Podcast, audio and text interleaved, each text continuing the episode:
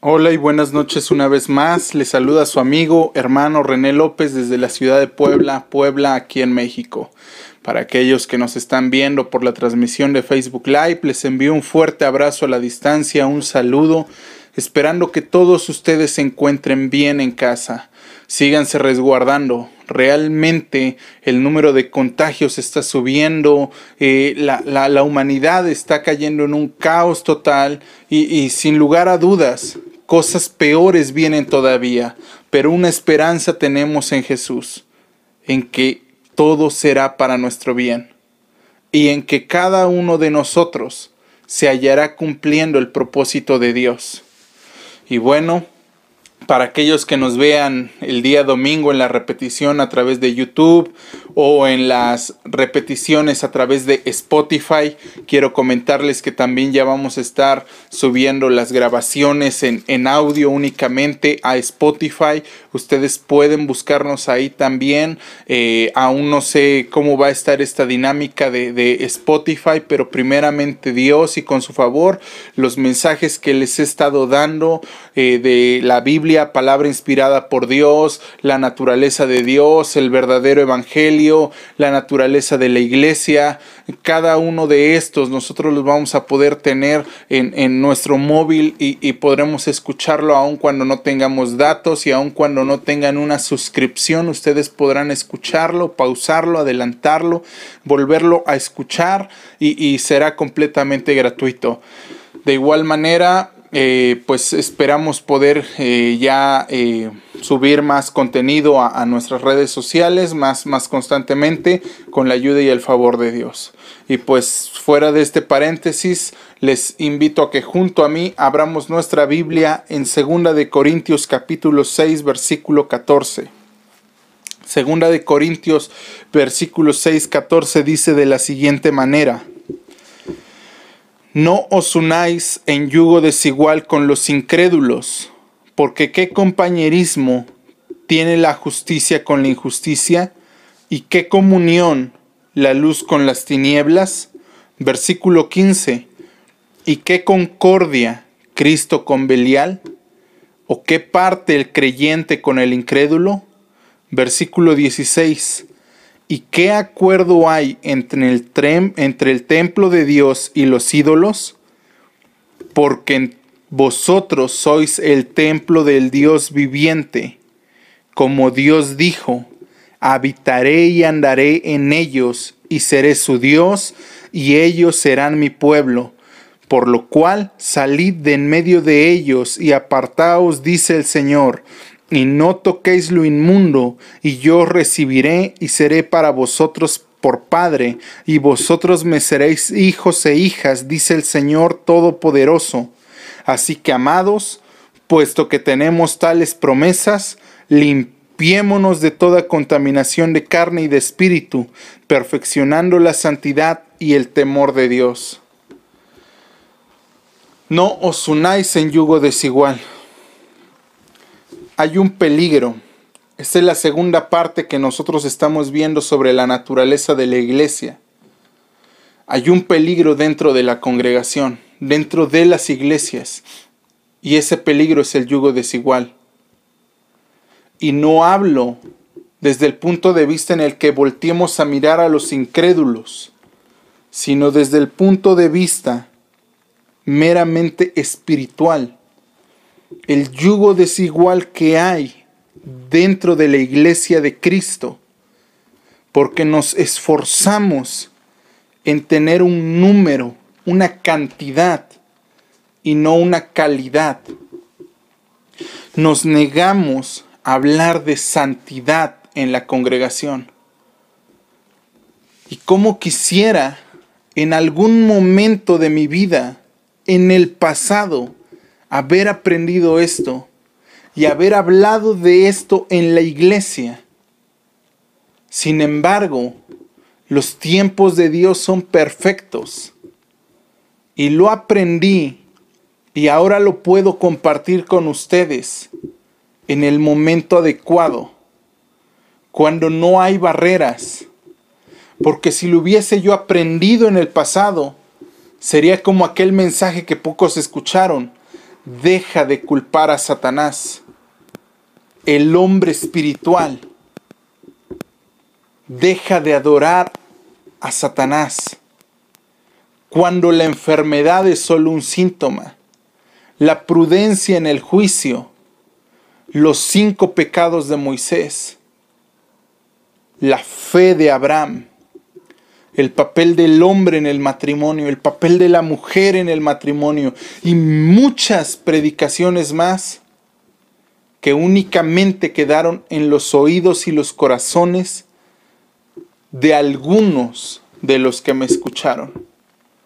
Pero ahora, gracias a Dios que lo aprendí y que lo puedo compartir contigo y que esto se va a quedar grabado y que tú lo vas a poder ver una y otra vez y compartir con tus conocidos. Porque así se están rompiendo las barreras. Y gracias a Dios que lo aprendí y que ahora cada uno de nosotros podemos hacer caso de esto. En el lugar en el donde estés. Sé que hay gente, hay hermanos, hay personas que nos miran desde Estados Unidos. Hay una persona que de vez en cuando se conecta también desde Chile, desde Argentina. Sé que nos están viendo en algunos lugares. Quizás no ven el en vivo, pero están viendo la retransmisión, están viendo la grabación que se queda y están viendo la grabación que se transmite por YouTube. Gracias a Dios por eso, porque ahora podemos hablar de santidad y es un mensaje que va a llegar a muchos más. La Biblia nos dice en Hebreos 12:14 de la siguiente manera.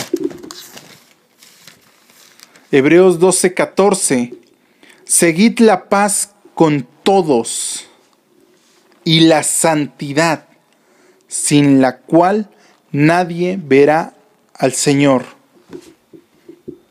La gente se pregunta, pero pues si no somos una religión de obras, si no somos una religión que se tenga que ganar la salvación. ¿Por qué el autor de Hebreos dice eso?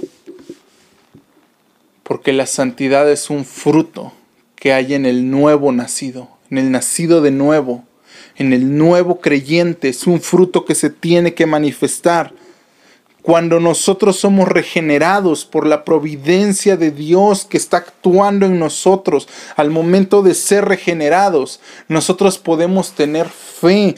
Y al tener fe podemos creer en Jesús y podemos confesarlo públicamente y llamarle Señor y podemos empezar a vivir una vida nueva porque hemos sido justificados y hemos sido santificados y hemos sido adoptados y estamos siendo transformados. Y todos estos puntos que yo te acabo de decir suceden en un abrir y cerrar de ojos y más rápido que eso.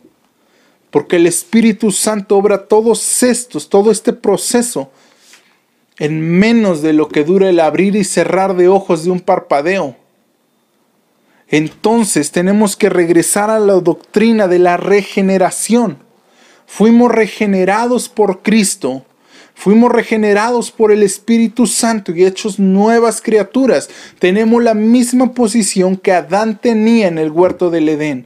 Podemos conectar libremente con Dios y Dios nos va a escuchar y nos va a responder pero seguimos escondiéndonos. Ahora, sin la santidad, nadie verá al Señor. Y Adán nunca más volvió a ver a Dios. Y tuvieron que empezar a invocar el nombre del Señor para tratar de conectar con Él. Pero no fue sino hasta tiempo después a través de Abraham, a través de Noé, a través de Moisés, de hombres específicos, que la humanidad pudo volver a conectar con Dios por un breve momento. Ahora nosotros tenemos el privilegio de ser llamados hijos de Dios. Y no es por voluntad humana, El apóstol Juan nos dice en el primer capítulo del Evangelio, Juan capítulo 1 dice, mas a todos los que le recibieron, a los que creen en su nombre, les dio potestad de ser hechos hijos de Dios, los cuales no son engendrados de sangre, ni de voluntad de carne, ni de voluntad de varón, sino de Dios. Ahora nosotros somos hechos hijos de Dios.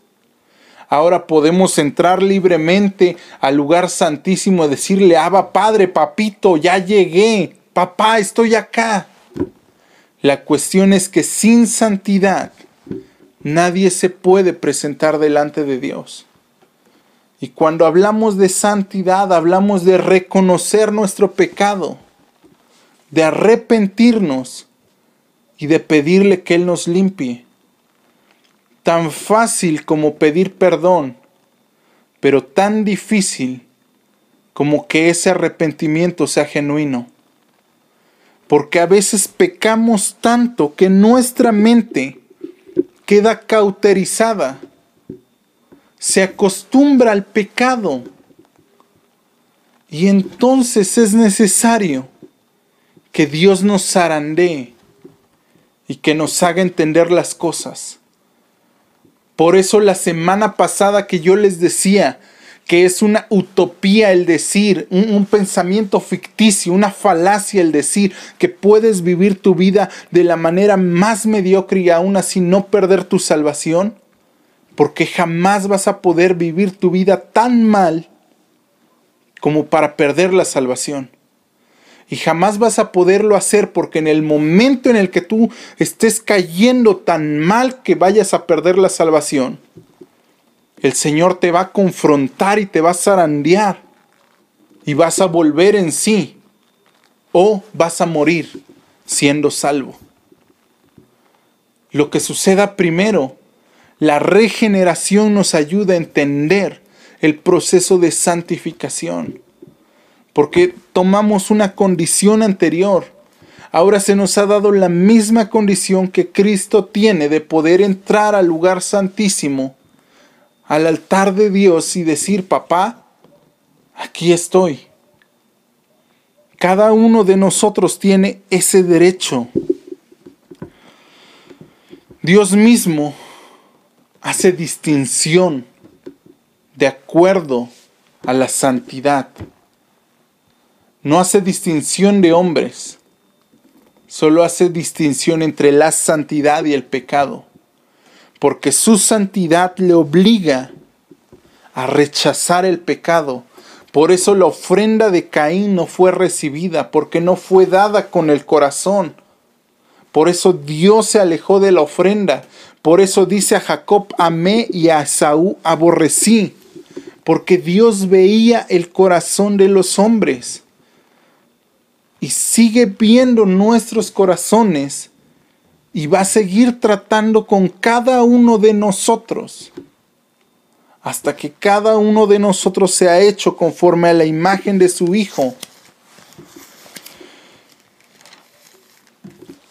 La ira de Dios cayó sobre Jesús para poder justificarnos, para que ningún pecado ahora nos pueda separar de su presencia Ahora lo único que tenemos que hacer es pedir perdón. ¿Se acuerdan lo que dice Primera de Juan 1:9? Si confesamos nuestros pecados, él es fiel y justo para perdonar nuestros pecados y para limpiarnos de toda maldad. Enseguida, versículos adelante, dice de la siguiente manera, primera de Juan 2.1, hijitos míos, estas cosas les escribo para que no pequen. Pero si alguno ha pecado, no se preocupe, abogado tenemos para con el Padre, a Jesucristo el justo. Así que lo único que el hombre tiene que hacer es confesar sus pecados. Pero hay una segunda parte también. Romanos capítulo 12, versículo 1. En lo que vas buscándolo, voy a ver si hay algún comentario, alguna pregunta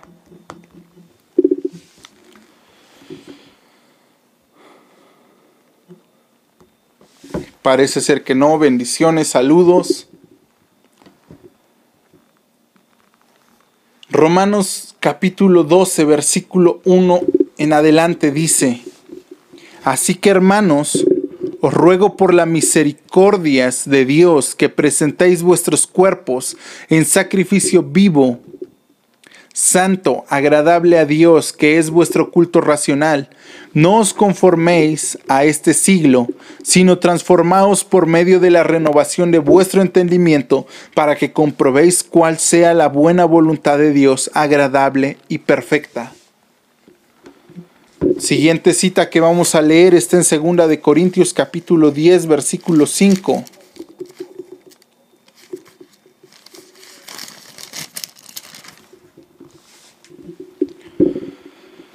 Dice desde el versículo 3, pues aunque andamos en la carne, es decir, en este cuerpo físico, no militamos según la carne, no nos dejamos llevar por los deseos de la carne, porque las armas de nuestra milicia no son carnales, sino poderosas en Dios para la destrucción de fortalezas, derribando argumentos y toda altivez que se levanta contra el conocimiento de Dios, y llevando cautivo todo pensamiento a la obediencia de Cristo, y estando prontos para castigar toda desobediencia cuando vuestra obediencia sea perfecta.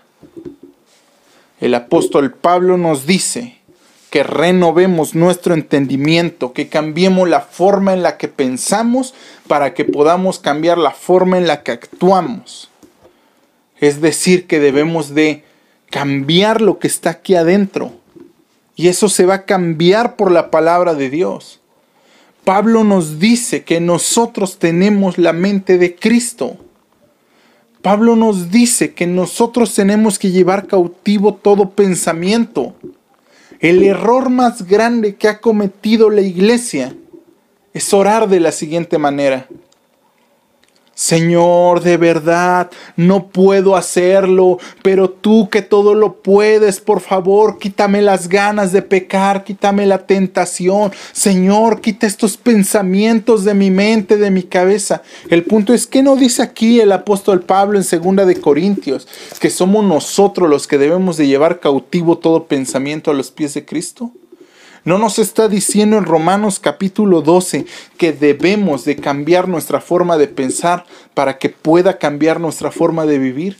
El problema es que queremos abandonar el pecado por medio de técnicas, de técnicas conductuales. Es ahí donde la psicología ha reemplazado la escritura en temas de consejería, en temas de acompañamiento, porque usamos el conductismo cuando en realidad deberíamos de estar usando el poder de Dios en nuestra vida.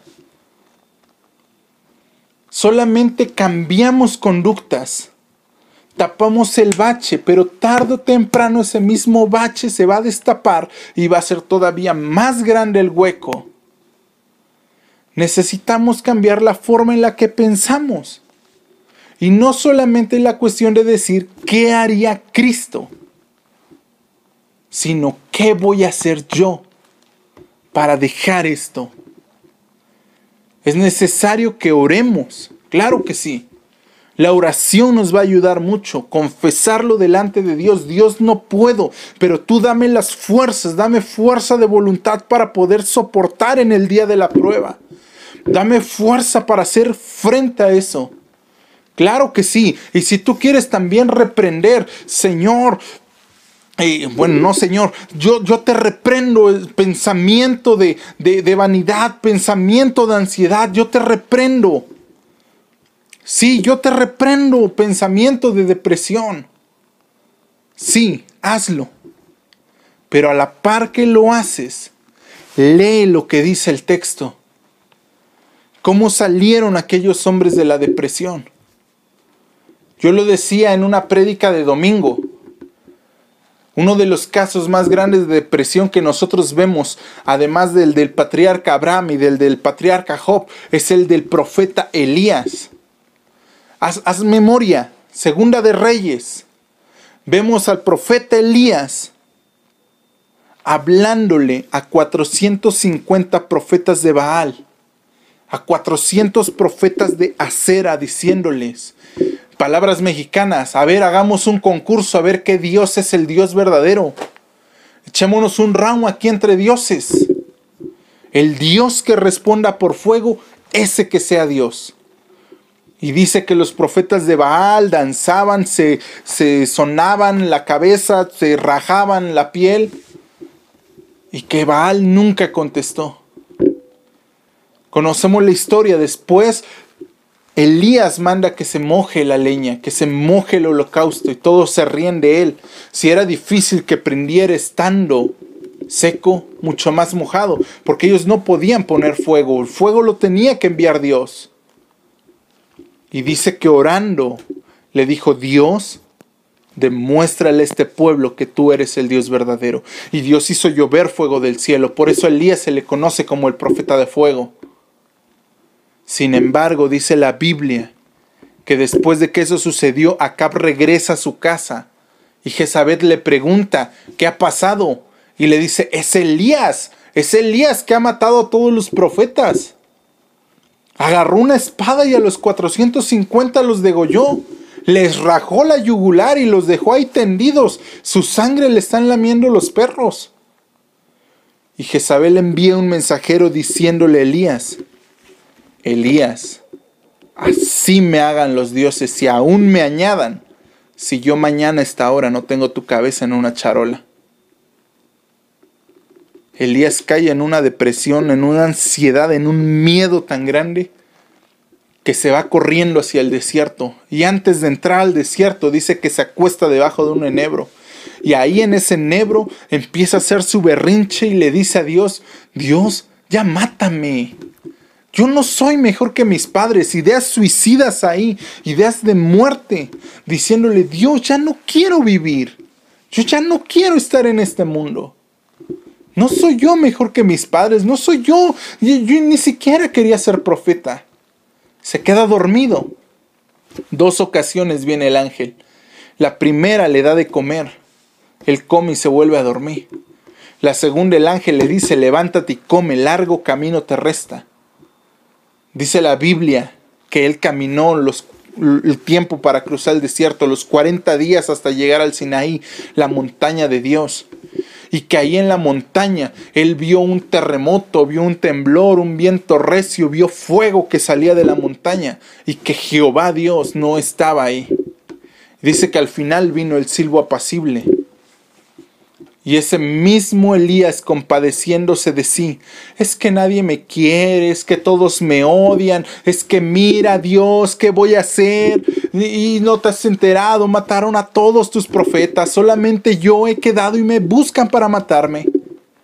Y Dios le dice, a ver, a ver, a ver, ¿qué haces aquí, Elías? Y él vuelve a darle las noticias y vuelve a darle las noticias. ¿Sabes qué fue lo que Dios hizo? Palabras mexicanas, un poco de mi cosecha también, pero quiero que lo entiendas. Dios volteó a ver a Elías y le dijo, a ver, hijo, ven, es cierto, todos te odian, todos te quieren matar, está bien. Mira, yo te entiendo, yo te amo, ¿sale? Vas a ir y vas a hacer algo muy importante para mí. Elías ahí abrazado de Dios, imagínenselo. Estoy, estoy dramatizando demasiado, ¿eh? ¿Qué quieres que haga por ti, Dios? Bueno, hijo, mira. Vas a ir y vas a ungir a Jehú como el nuevo rey de Israel. Y después te vas a ir a tal lugar y ahí vas a encontrar a un hombre. Se llama Eliseo. Y a él lo vas a ungir. Sí, Dios. ¿Y para qué lo voy a ungir a él? Porque él va a ser profeta en tu lugar. ¿Tienes miedo? Ya tengo tu reemplazo. Si tú no quieres ser el profeta del fuego, profeta de Dios viviente, Eliseo lo va a hacer. Y él tendrá doble unción. Yo no me imagino a Elías ahí saliendo en, en ese momento la depresión se le fue. Y si no se le fue, hasta diabético se volvió. Imagínate que así es Dios Así que la par que estás reprendiendo los espíritus y todo género demoníaco que se te viene a la mente, como de verdad muchos lo hacen, recuérdate lo que dice la palabra. Que si tú tienes miedo, que si tú quieres morir, Dios tiene quien va a ocupar tu lugar. Por eso cuando hablaba del mensaje a las siete iglesias, cuida que ninguno tome tu candelero, porque que, ninguno, que cuídate de hacer las cosas, porque si no yo vendré y moveré tu candelero del lugar.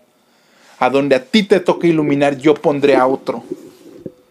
A ti te amo y no te voy a, no te voy a mandar al infierno. Simplemente lo que tú tienes que hacer lo va a hacer alguien más. A la par que haces eso, claro, si es necesario, ayuna. Para que tu cuerpo sepa que quien domina es tu espíritu. A la par de eso, congrégate y busca consejería. A la par de eso, despréndete de aquello que deseas. Para que entonces tu carne empiece a caminar en el espíritu. Presenta vuestros cuerpos como un instrumento agradable a Dios. Es la ofrenda que a Dios le agrada. Por eso Jesús nos dice, por tus frutos te van a conocer. Va a ser por los frutos, no va a ser por lo que tú digas, no va a ser por lo que tú pienses, sino que va a ser por lo que tú hagas. Por eso la gente te va a conocer. Así que más adelante los discípulos no van a tener excusa cuando Pedro llega y finge estar con los de Galacia, con los griegos, Pablo lo va a exhortar. ¿No te acuerdas de lo que dijo Jesús? Tú eres un hipócrita, porque cuando no estaban estos dos, tú venías y comías y danzabas y bailabas y bebías y ahora que llegaron, pues ya no. O eres santo o eres pecador pero no finjas. Esa es la cuestión de Jesús para con nosotros el día de hoy. Si eres pecador, reconócelo. Arrepiéntete y empieza a caminar en la senda de justicia. Y si ya eres santo, santifícate todavía más, porque el Señor no tarda su venida. nosotros no le tenemos que dar solamente nuestro corazón, tenemos que darle nuestro cuerpo entero. Tenemos que darle cada parte de nuestro ser, nuestras manos, nuestros pies, nuestra boca, nuestros ojos, nuestros oídos, todo nuestro ser debe de ser enteramente para Jesús. No debe de haber nada que no sea de Él, porque Dios no te va a compartir si tú llegas a decirle, y esto es un extremo, ¿no? Una, de las personas que más hemos concordado que es extremista es, mi hermano, y, y me voy a ir a ese extremo. Si Dios sabe que esta manita no es de Dios, sino que esta manita es de pecado, ¿qué crees que va a hacer Dios? Claro, va a agarrar su machetito y te la va a cortar. Porque Dios no comparte nada. Así que para Dios es más fácil decir, ah, entonces ese, ese brazo es de Satanás. Ah, pues te lo quito y se lo doy al diablo y yo me quedo con el resto de ti. Porque Dios no comparte nada. Claro, el dolor es para nosotros. ¿Qué es lo que no le has dado a Dios? ¿Tus finanzas? ¿Tu salud? ¿Tus ratos libres de recreación? ¿Tus amistades? ¿Tu trabajo? Familia, tus hijos, tu pareja. ¿Qué es lo que no le has dado a Dios? Y que Dios puede romperlo, que Dios puede quitarlo de en medio para que lo busques únicamente a Él. Sí, esa enfermedad puede regresar. Esas deudas se pueden hacer más grandes. Esos amigos te pueden traicionar. Tus hijos se pueden rebelar. Tus padres te pueden aborrecer. Tu pareja te puede llegar a odiar. ¿Qué es lo que no le has entregado a Dios?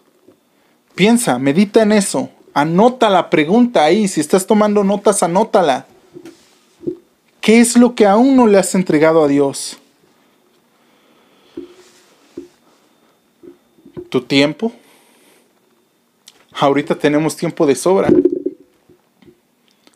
En esta pandemia tenemos tiempo de sobra. Tenemos tiempo tanto para ser felices y hacer las cosas que no hacíamos, ejercicio, leer un libro, salir eh, a correr en la noche, obviamente con las medidas de prevención. Cosas para los que decíamos no tengo tiempo. Ahora trabajas desde casa. Te ahorras el ir y venir del trabajo. ¿Qué has estado haciendo con ese tiempo? Imagínate que fueras a trabajar dos horas de trabajo, de, camino a tu trabajo, luego ocho horas y dos horas de regreso, doce horas fuera de casa. Te ibas a las seis de la mañana y regresabas a las seis de la tarde si bien te iba. A las siete porque creo que te dan una hora de comida. Llegabas cansado, fatigado y ahora eh, únicamente a dormir, a cenar y a dormir. Ahora esas dos, tres horas que tenías de, trabajo de ida, de trabajo de venida, esa hora de comida que tenías que no veías a tu familia, esas tres a cinco horas, ¿las estás pasando con ellos? O lo que sería mejor, ¿las estás pasando con Dios? ¿O las estás pasando en el celular? ¿En la televisión? ¿En qué estás ocupando tu tiempo? La santidad es algo que se va cultivando día con día. Es una flor que se va regando. Nosotros tenemos que cambiar nuestra forma de pensar. No debemos pensar como piensan los mexicanos. No debemos de pensar como piensa la gente del mundo. Debemos de pensar como hijos de Dios, debemos de ser sabios con el tiempo. E, el, el, rey Salomón dice en el libro de los proverbios que el tonto actúa como aquel perezoso que se deja llevar por el tiempo, pero que el sabio es como una hormiga prudente que durante la primavera recoge su comida y aun cuando llega el invierno ella nunca pasa hambre. Así que, ¿qué es lo que estamos haciendo nosotros? Y sobre todo, ¿qué es lo que le estamos ofreciendo a Dios? Porque yo ya te dije, necesitas pasar tiempo con tu familia. Ese es tu primer ministerio. Después de Dios, ese es el primer ministerio. Primero está tu vida con Dios. Porque la salvación es algo personal. Pero eso no implica que tú descuides tu familia, que es tu primer ministerio. Así que si para estar con tu familia todo el día necesitas desvelarte una, dos, tres, cuatro, siete noches y estar con Dios por las noches, para Dios no hay, no hay problema. Porque del otro lado del mundo es de día. Y además Dios nunca duerme. El problema es Podrás no descuidar tu familia, pero ¿cómo está tu relación con Dios? Y si tu relación con Dios está bien, ¿cómo está la de tu familia? Porque debes de ofrecer el 100% de tu vida, de tus cosas. Te lo he dicho. Si Dios ve que el problema es una mano, Él la puede quitar. Si ve que es un pie, lo puede quitar. Si ve que es tus ojos, los puede sacar. Imagínate lo siguiente, Dante Gebel en alguna ocasión lo hacía en un programa en vivo, no sé si esté grabado en, los audios o demás. Mandó traer una botella con agua. Mandó traer en un goterito una gotita de agua del excusado. Luego le echó ahí en la botellita. Le dijo a la audiencia, ¿quién está dispuesto a tomársela? Nadie quiso. Él preguntaba por qué si el 99% es agua pura. Solamente es una gotita de agua del excusado. Así es con Dios. ¿Por qué nosotros le ofrecemos a Dios aquello que nosotros no queremos tomar? Aquello que no estamos dispuestos a ofrecer. Necesitamos hablar de santidad.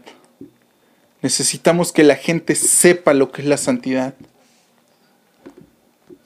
Y cuando hablo de santidad, no me refiero a que te vayas a la selva o a la jungla y que ahí como los monjes tibetanos te aísles del pecado, sino a que lo confrontes. Y eso nos lleva a otro punto importante.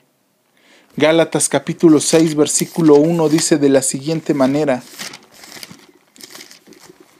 Hermanos, si alguno fuere sorprendido en alguna falta, vosotros que sois espirituales, restauradle con espíritu de mansedumbre, considerándote a ti mismo, no sea que tú también seas tentado. Las iglesias guardan silencio en cuanto a la santidad. La gente no quiere hablar de santidad. Pablo ya lo dijo. ¿Qué relación hay entre la luz y las tinieblas, entre Cristo y entre Belial? Ninguna. No hay ninguna semejanza. Entonces, salid de en medio de ella.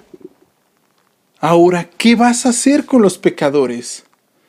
Gálatas capítulo 6 versículo 1 nos dice, si encuentras a alguien cometiendo una falta, vosotros que sois espirituales, reprendedle reprendedle y considerándose a sí mismos, no sea que también nosotros seamos tentados, que también nosotros caigamos en ese lazo del diablo y seamos arrastrados.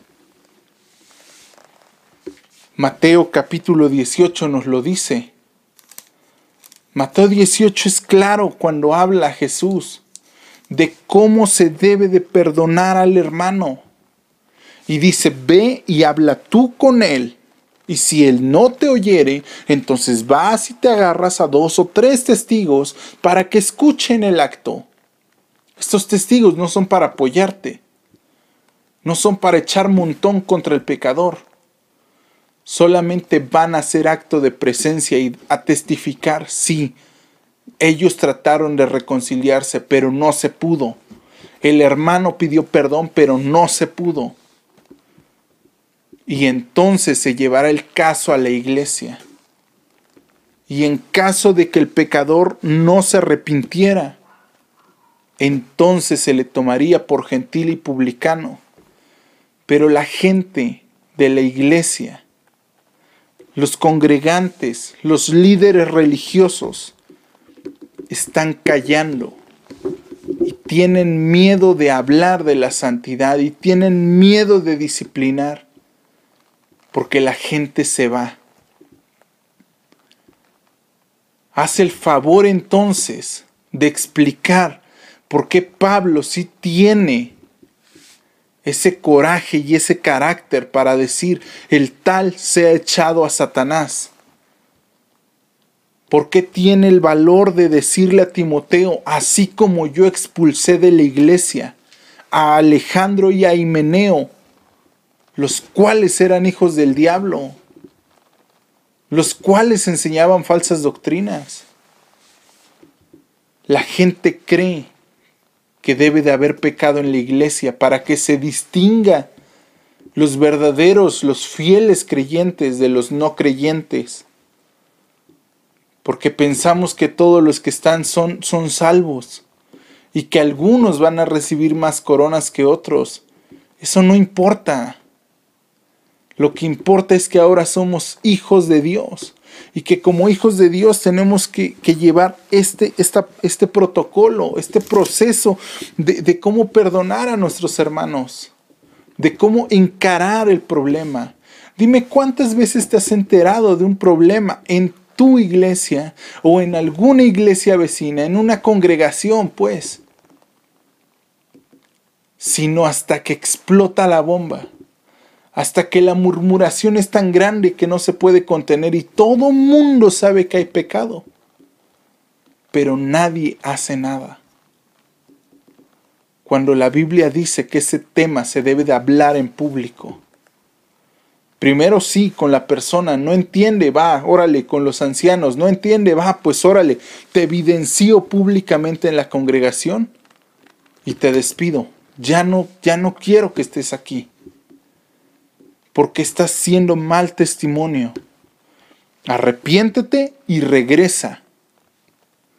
O simplemente da evidencia de que nunca fuiste salvo.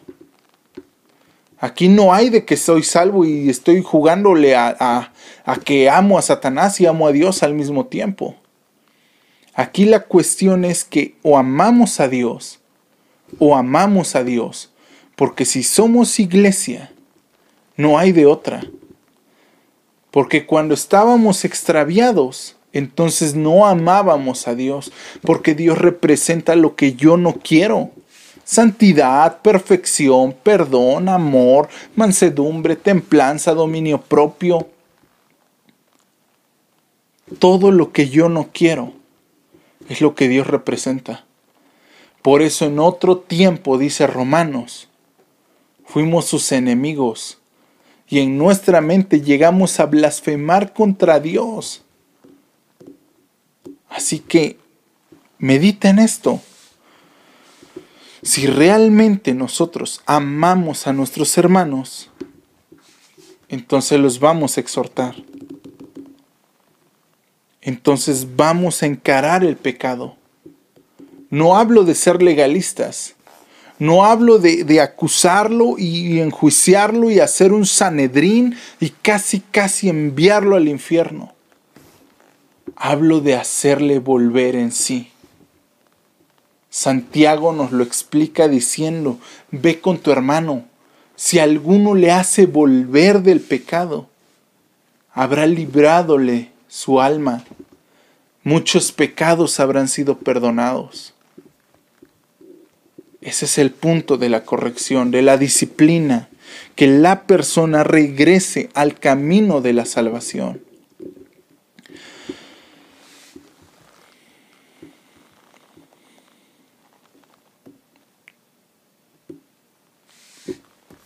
Necesitamos disipular a las personas. Necesitamos disipular el uno al uno disipularnos a nosotros mismos. De eso se trata estos miércoles por la noche.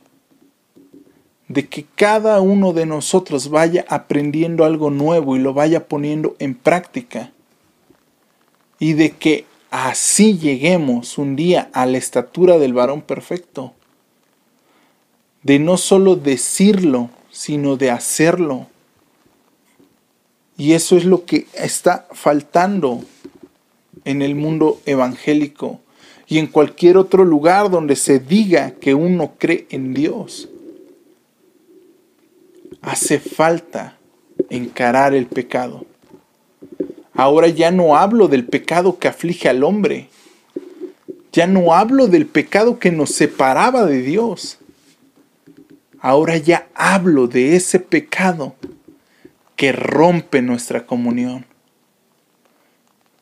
de ese pecado que nos aleja de Dios y que tenemos que vencer, de esos pensamientos que tenemos que llevar cautivos, de este cuerpo que desea cosas que antes tenía, que antes deseaba, pero que ahora se tiene que empezar a sujetar.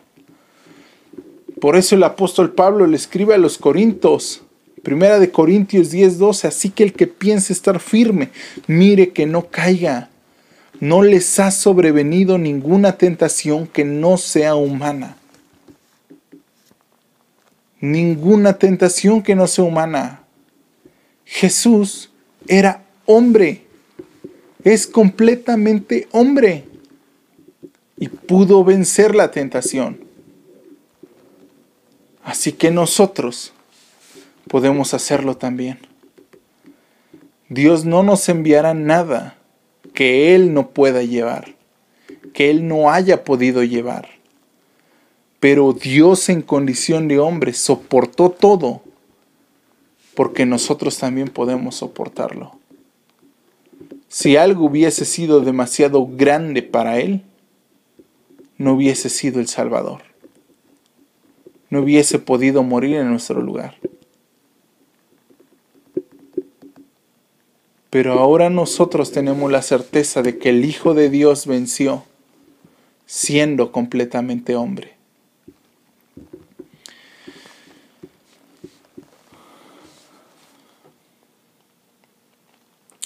¿Cuál es el problema con estas personas que dicen que no hay que corregir, que no hay que exhortar?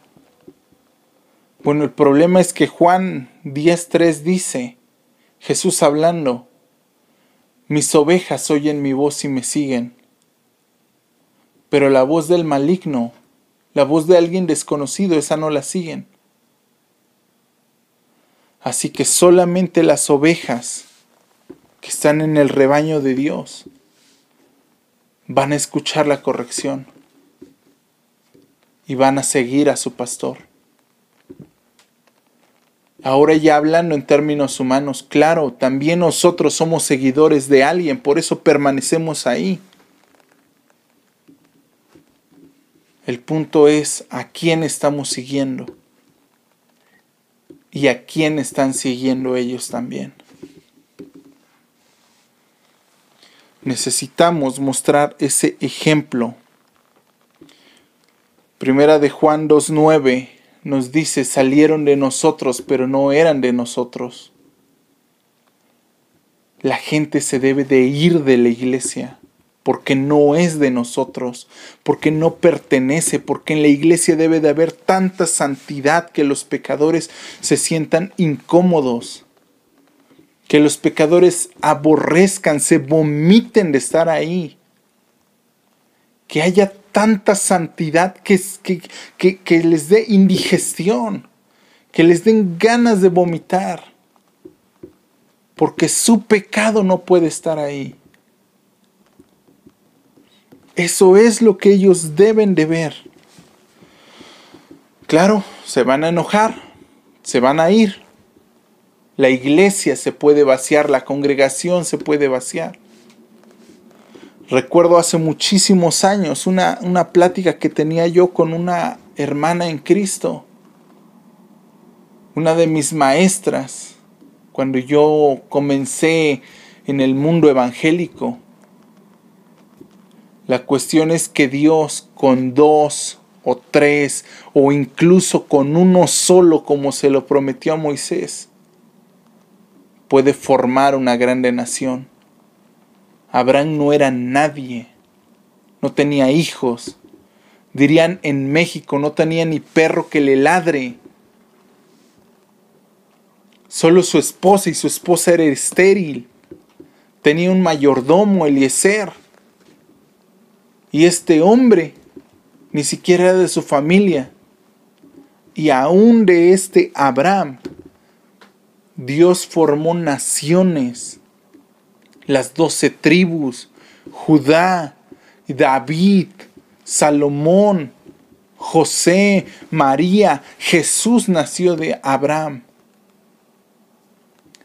Así que la cuestión es que nosotros tenemos que disciplinar en la iglesia. El último punto para ir cerrando esta cuestión de la naturaleza de la iglesia, parte 2. No podemos sustituir la palabra de Dios. Si realmente la palabra es nuestro alimento, debemos de hacerle caso. Colosenses capítulo 2, versículo 8. Dice de la siguiente manera, Mirad que nadie os engañe por medio de filosofías huecas, sutilezas, según las tradiciones de los hombres, conforme a los rudimentos del mundo, y no según Cristo, porque en él habita corporalmente la plenitud de la deidad. No dejándonos engañar por filosofías y huecas sutilezas, hablando en temas de disciplina, lo más importante que debemos de hacer es tomar consejería. Eso es lo más viable Todos necesitamos que alguien más nos aconseje. Yo mismo tengo a alguien que me aconseja. Yo mismo tengo a alguien que me disipula, a alguien que me corrige, a alguien que me confronta, que me rompe, que me quiebra y que me levanta. Y lo hace todo conforme a lo que está escrito en la palabra de Dios. Así que cada uno de ustedes debe de empezar a buscar también un consejero. Cada uno de ustedes debe de refugiarse en su pastor. En aquella persona que va a rendir cuentas por ustedes. Para aquellos que están en la comunidad, claro que rendiré cuentas Claro que abogaré y, buscaré su crecimiento espiritual. Pero para aquellos que me ven y que no forman parte de la comunidad, es necesario que si tú has nacido de nuevo y por alguna razón te has alejado del Evangelio, pero sientes que Dios te está llamando nuevamente a su presencia, corras y busques a alguien que te ayude a mantenerte firme pero que ese alguien no cambie la veracidad de la Biblia por palabras vanas de pobrecito, mira cómo estás, no puede ser. El ángel se pudo haber compadecido de Elías y le dijo, Elías, levántate y come, largo camino te resta. Levántate y come, largo camino te resta. Esas fueron las palabras del ángel. Así que nuestras palabras deben de ser las palabras de Jesús, las palabras que están en la Biblia. No podemos jugar a los soldaditos y a la guerra. Y cuando nos toque a nosotros aconsejar, no hablemos de lo que habla el mundo, no hablemos del crecimiento, no hablemos de la superación personal, no hablemos del código del campeón, de cómo alcanzar el éxito, del poder de un sueño. Hablemos de lo que dice la palabra, de confrontar esos pecados, de levantar nuestra cabeza al cielo para decirle a Dios, necesito tu ayuda.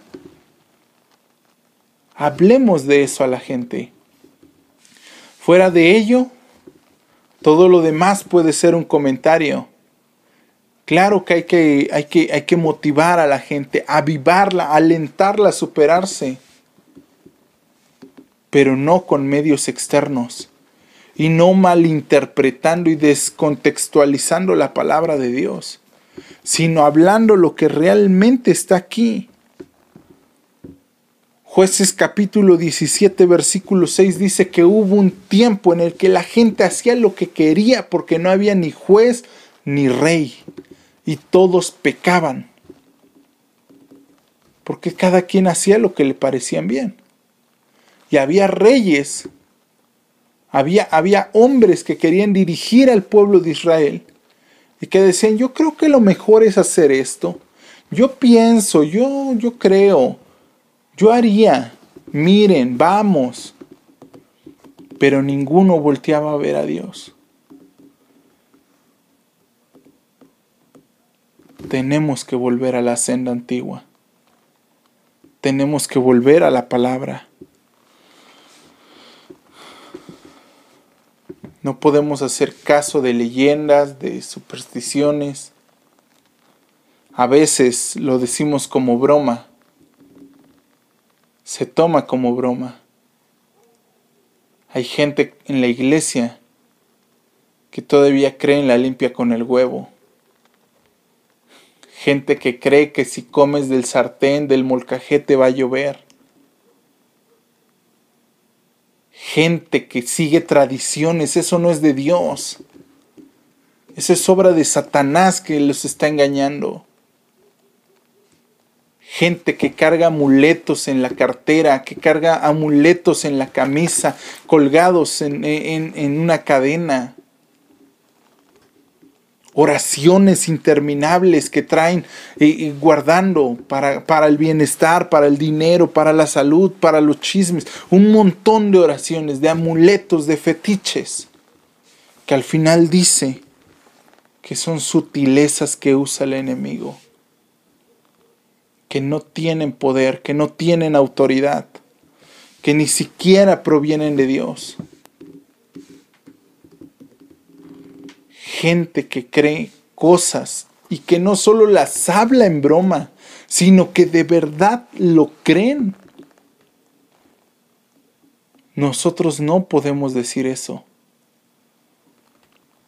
Por eso Pablo le dice a Timoteo que habrá gente que cuente fábulas, se volverán a las fábulas y que esas fábulas son propias de viejas cuando habla de viejas, no habla de mujeres, habla de viejas en serio, de mujeres de edad avanzada, de las mujeres que creían que de repente en la noche salía la llorona, que de repente en la noche pasaba esto, que de repente si hacías esto, que si ponías el otro. Y Pablo le dice a Timoteo, saca eso de la iglesia. Te voy a enseñar cómo debes conducirte en la iglesia que es casa de Dios, columna y baluarte de la verdad. De cualquier forma, le dice Pablo, yo voy a ir y voy a poner orden. Pero mientras yo voy, haz esto. Así que debemos de cuidar lo que hacemos. Debemos de cuidar qué es lo que lo que hacemos en el día a día. Cuidar nuestro ministerio. Cuando habla de ministerio no hablo de nada en la congregación. Hablo de nuestra familia. Tu pareja es tu primer ministerio. Sea o no creyente, es tu primer ministerio. Tus hijos son tu primer ministerio. Dios es tu primer ministerio, tu relación personal con Él. Y si te sobra tiempo después de eso, podremos considerar algún puesto en la iglesia, en la congregación, en la asamblea, en la reunión. Si no sobra tiempo, no hay ningún problema. La gente siempre asocia la palabra ministerio con algún cargo dentro de la iglesia. El principal ministerio lo tenemos en casa. Instruye al niño en su camino y cuando fuere viejo no se apartará de él. El papel del hombre en el matrimonio, pastorear a su esposa y a su familia. El papel de la mujer en el matrimonio, ser ayuda idónea del varón. El papel de los hijos, aprender de los padres y obedecerlos y honrarlos. Así que tenemos un grande ministerio. Y todo eso nos lo va a explicar la Biblia.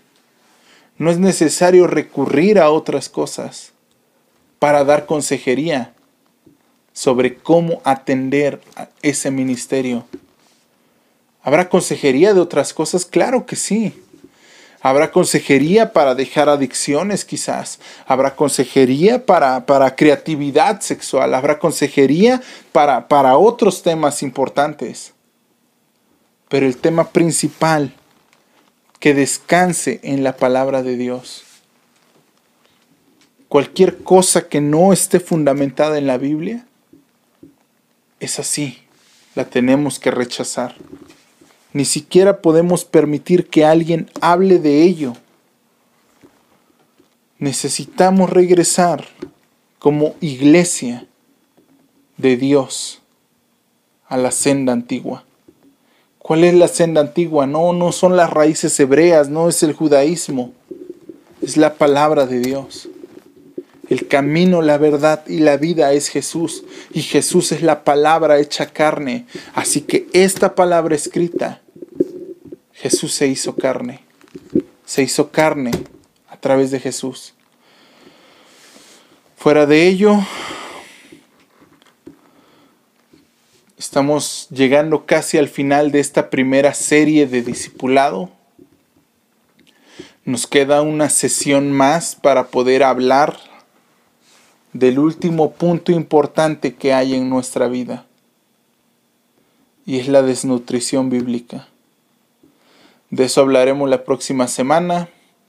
Este video no ha sido tan largo como esperábamos, pero creo que ha sido confrontativo y que ha sido suficiente para llamar la atención, para que regresemos al Padre.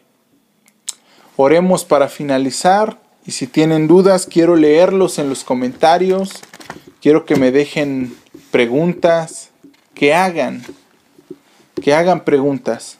Al final de la, de la siguiente sesión estaré contestando a todas las preguntas que hayan hecho. Si no hay preguntas, entenderé que yo puedo hacerle preguntas a ustedes y que entonces cada uno de ustedes podrá responderme a lo que les voy a preguntar. Oremos. Señor, por favor, te pedimos que tú nos ayudes a ser esa iglesia que tú quieres que seamos, que nos ayudes a ser esa novia para tu Hijo amado, para Cristo, que nos moldees a su imagen y semejanza que nos des esa fuerza de voluntad para vencer el pecado y ese carácter para confrontarlo. Y que también nos ayudes a regresar al lugar de donde hemos caído, a la palabra de Dios. Por lo demás, muchas gracias. Bendice a cada persona que nos ve, que nos escucha, y también a los que nos vemos en persona que tu palabra se haga carne a nuestra vida. Te damos la honra y la gloria en el nombre de Jesús. Amén. Nos vemos en la próxima cápsula, próximo miércoles 8 de la noche y que tengan un tiempo bendecido. Hasta pronto.